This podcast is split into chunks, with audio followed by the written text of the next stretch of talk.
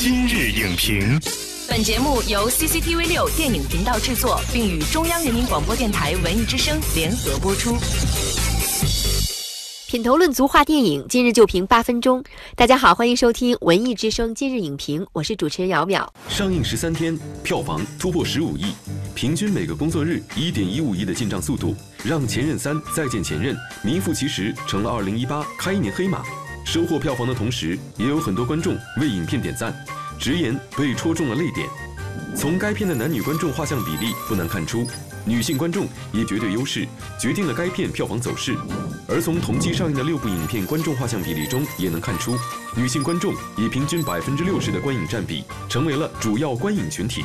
本期今日影评特邀中国传媒大学教师王英深度解析：他经济形势下，是否得女人心者得市场？欢迎王英老师来今日影评做客。主持人好，大家好。今天我们要聊的话题呢叫“他经济”，所以就想请王老师先为我们解释一下什么叫“他经济”。他经济是教育部零七年的时候公布的一批汉语新词汇之一。实际顾名思义，他经济就是女性经济，就是讲随着女性的这个经济地位、社会地位跟自我觉醒的这个意识不断的提升、不断的变化，然后他们会有更强烈的这种消费的这种欲望。所以很多是女性是这个时代的主力军，也是这个消费的主力军。那如果具体到电影市场，什么样的现象？称为他经济呢？电影市场上，可能女性观众在选片上可能更有话语权，更有主导权。比如说情侣一块去买票，可能是男士是买票，然后女性来选片，而且女性天生的更更愿意分享，更感性，所以在电影上，他们也更追求这种精神文化的这种需求。我们发现啊《前任三：再见前任》，女性观众是贡献了绝大部分的票房。我这里呢也有一组更具体的数据，《前任三：再见前任》的观众当中的女性观众是占到了百分之六十七点八，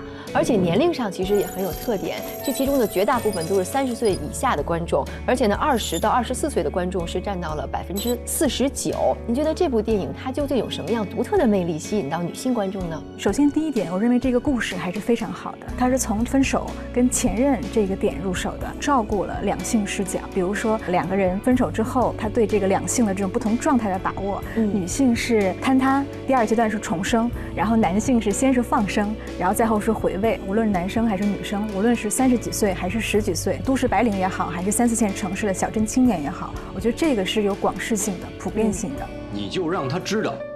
你在担心他，又能怎样？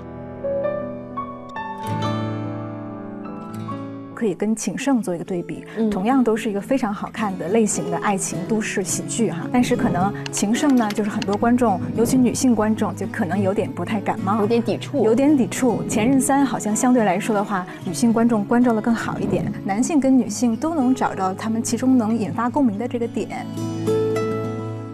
但是我们发现哈，不只是这个类型的影片，就是最近上映的几部类型各异的电影，他们在两性观众的画像上都占到了主导的地位。我觉得这是一个市场的需求越来越多元了，女性观众她有一个自我意识的觉醒，来选择她想看什么样的影片。像无论是《芳华》《妖猫传》，还是我们今天说的《前任三》，里面对于女性的刻画也是越来越丰富了。她们对情感的这个追求哈，越来越不于依附于男性，有这个自我的这样一种价值倾向。所以这一点可能是深得这个年轻观众，特别是女性观众这样的一种心理。过去呢，我们对一些类型电影的观众的印象呢，会有我们既定的判断。比如说，我们会觉得动作片、还有警匪片、战争片一定都是男性观众更喜欢。但是我们发现这几年来，比如说像《战狼二》啊、《湄公河行动》啊，包括《建军大业》这些偏向男性视角的电影，其实它在消费者当中女性的比例也在逐渐的上升。我觉得，首先您提到这几部影片，它们本身是非常好的这种作品，它的人物塑造、人物刻画，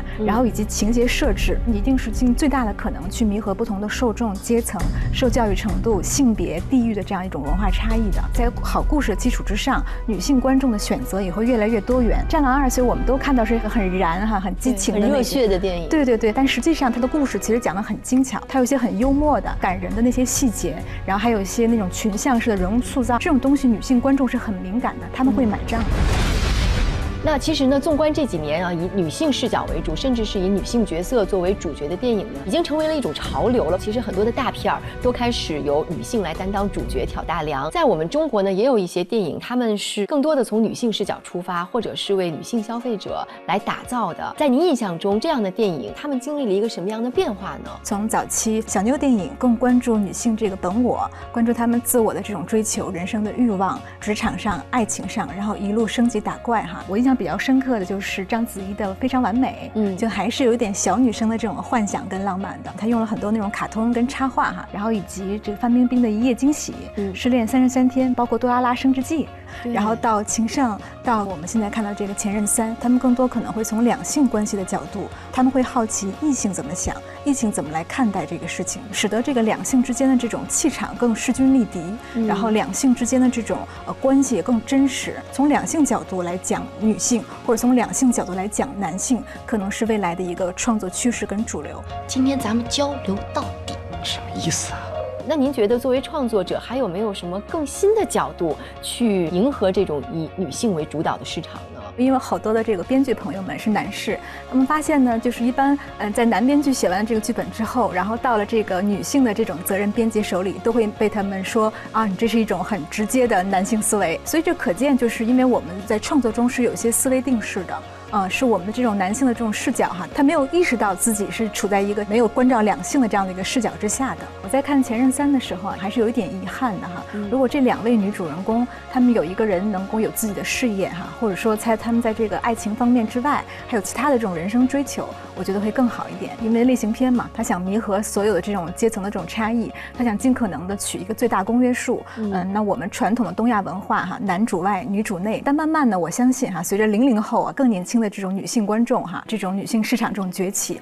那我有更多的这种人生追求，爱情当然是一方面，但是事业上，我的这种自由度上，然后我的这个爱好跟兴趣之上，我觉得这个时候肯定会倒逼创作。那创作者就会想，那女性除了爱情，除了守住家庭，还会有什么样的这种想法跟追求？我觉得这个是有很多讲故事的空间的。我希望创作者们不而拘泥在这个自己的这样的一种桎梏里。那您认为这种以女性关注为主导的电影市场会为中国电影产业带来什么样的突破？或者是改变吗？女性观众其实他们的这种品味和他们的需求是非常多元的。内容是生产力，只要观众嗯喜欢这个作品，无论是女性观众还是男性观众，他们会用实际行动来支持这个电影的创作。这相当于也会反哺于我们这种创作团队。感谢王老师带来的精彩的观点。随着电影类型的多元化，电影观众的日趋成熟，女性观众群体逐渐成为了电影市场消费中不可忽视的力量。如何能够以更加多元化的视角以及真情实感的表达来收获女人心，这才是电影市场它经济积极作用的最好体现。